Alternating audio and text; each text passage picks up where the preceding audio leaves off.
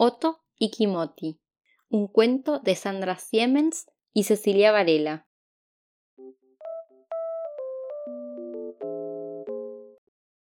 Todo el mundo sabe que los hipopótamos flotan porque son grandes y gordos, como globos grises.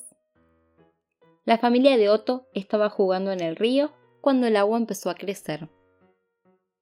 Tan de golpe creció que ninguno alcanzó a volver a la orilla, quedaron dando vueltas y vueltas, como enormes colchones inflables.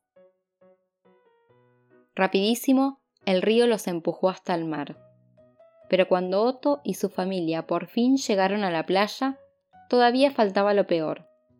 La enorme ola de tsunami los estaba esperando. El tsunami más poderoso que nadie hubiera visto jamás. Destruyó árboles y aldeas, y botes de pescadores y todo lo que se le cruzó por delante. Los parientes de Otto, aunque bastante mareados, igual consiguieron nadar hasta la orilla. Otto, que era un bebé, no pudo. Se quedó flotando como corcho en el océano hasta que las olas tranquilas vinieron después del tsunami y lo fueron empujando hacia la arena.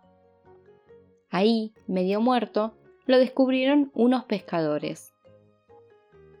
Lo envolvieron con una red, lo subieron a un camión y lo llevaron a un lugar protegido, una alfombra verde en medio de árboles altísimos que volcaban su sombra en la laguna.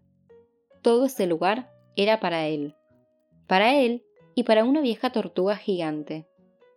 La tortuga, en una punta de la laguna, ni se tomó la molestia de mirar a Otto. Y Otto se pasaba los días tirado, sin mover una pata, sin comer, sin bañarse se sentía terriblemente solo y terriblemente triste. Los guardaparques sabían que si Otto no encontraba una mamá que cuidara de él, muy pronto iba a morir. Decidieron cambiarlo de lugar. Lo llevaron a otro parque donde había una familia como la suya. Pero las mamás hipopótamos no lo quisieron. Ni siquiera permitieron que Otto se acercara al agua para jugar con los otros bebés. Otto estaba cada vez más flaco.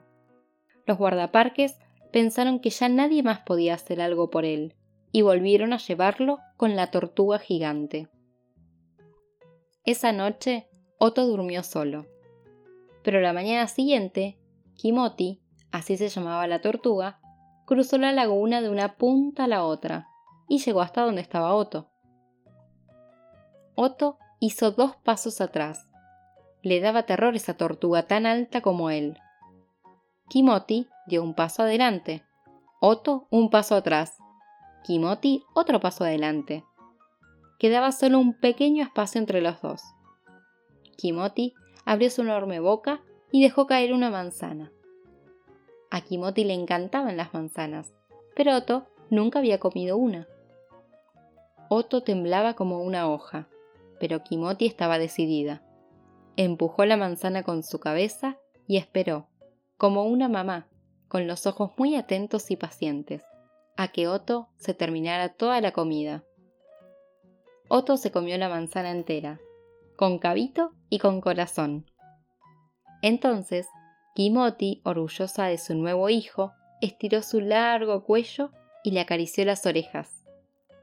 Después le dio un suave empujoncito en el lomo y los dos se metieron en la laguna. Desde ese momento nadan juntos, comen juntos y duermen juntos. Son inseparables. Si alguien se acerca a su madre, Otto se pone nervioso y muestra sus colmillos. Timothy lo calma. La vieja tortuga ha vivido 120 años. Nadie mejor que ella sabe que solo con amor y con paciencia se llega lejos. Los verdaderos nombres de Otto y Kimoti son Owen y Msi. Y esta historia ocurrió en Kenia después del tsunami de diciembre de 2004. Y colorín colorado, este cuento ha terminado.